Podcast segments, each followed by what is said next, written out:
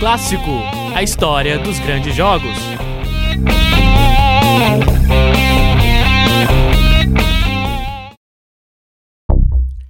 Oi, você que se liga no É Clássico de hoje. Eu sou Nicolas Amos, acadêmico de jornalismo da Univale.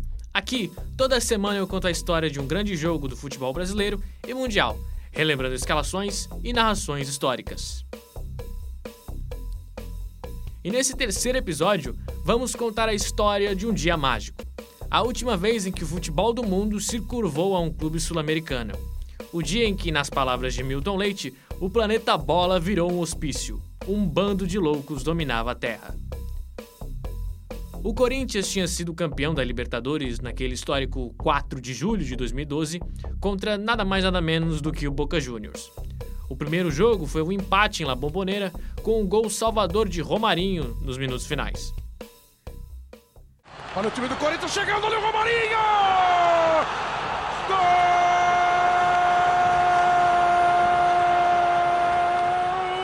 Romarinho! O segundo teve a atuação histórica de Emerson Sheik, que marcou os dois gols da partida.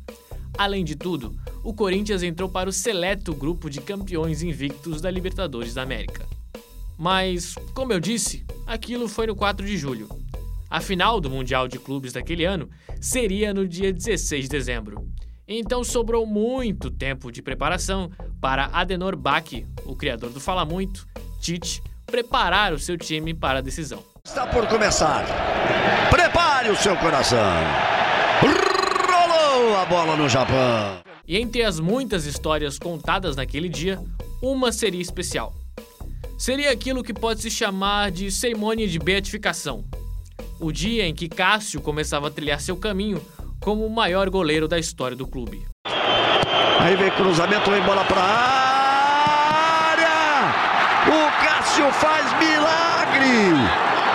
Mas nem só de defender viveu o Corinthians naquela noite. Quando tinha chance, ia para cima.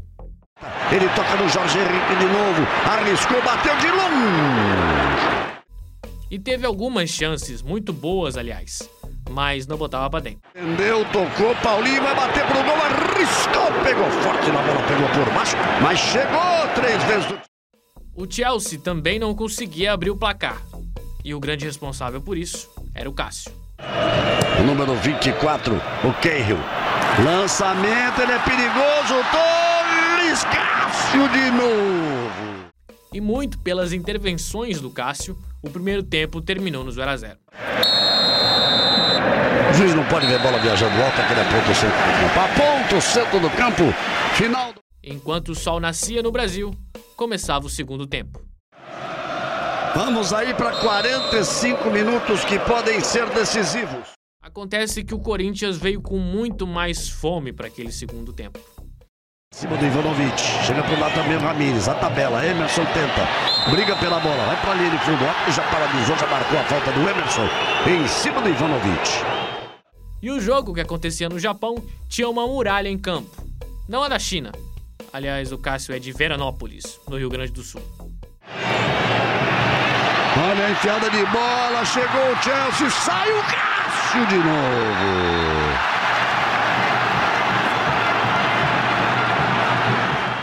Corinthians chegava, com cada vez mais perigo. Guerreiro ajeitando o peito, tocou bem para Paulinho, bateu pro gol!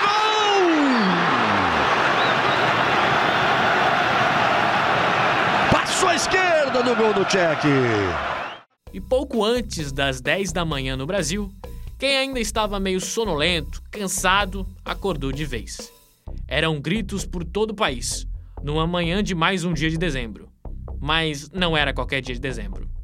Era dia de Corinthians. Olha a chance, olha a chance, olha a chance agora. Danilo limpou, pé direito, bateu. O toque de cabeça, olha o gol, olha o gol, olha o gol, olha o gol, olha o gol, olha o gol, olha o gol. Gol! É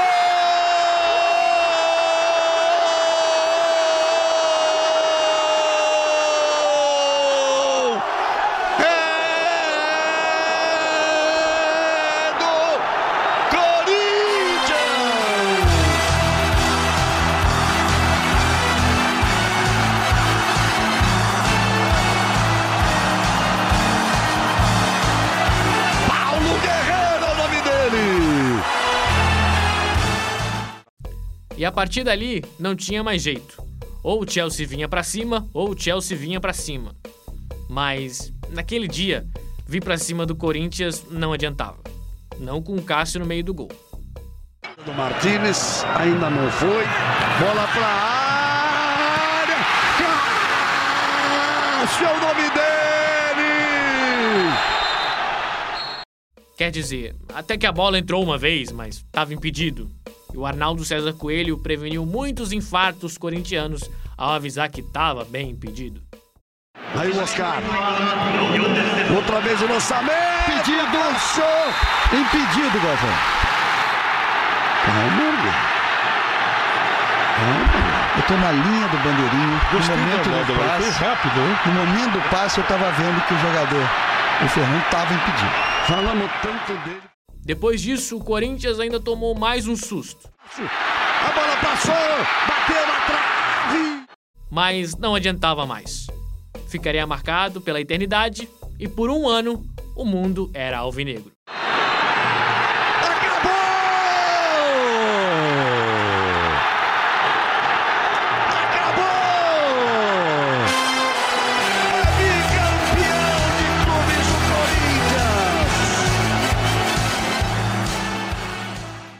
As narrações utilizadas nesse episódio de É Clássico são da voz de Galvão Bueno e propriedade da Rede Globo de televisão. É Clássico, a história dos grandes jogos. Apresentação: Nicolas Ramos. Supervisão: André Pinheiro. Vinhetas: Bruno Portes. Uma produção Oxigênio Central de Podcasts. Projeto de extensão do curso de jornalismo, Escola de Artes, Comunicação e Hospitalidade. Universidade do Vale do Itajaí, Univale.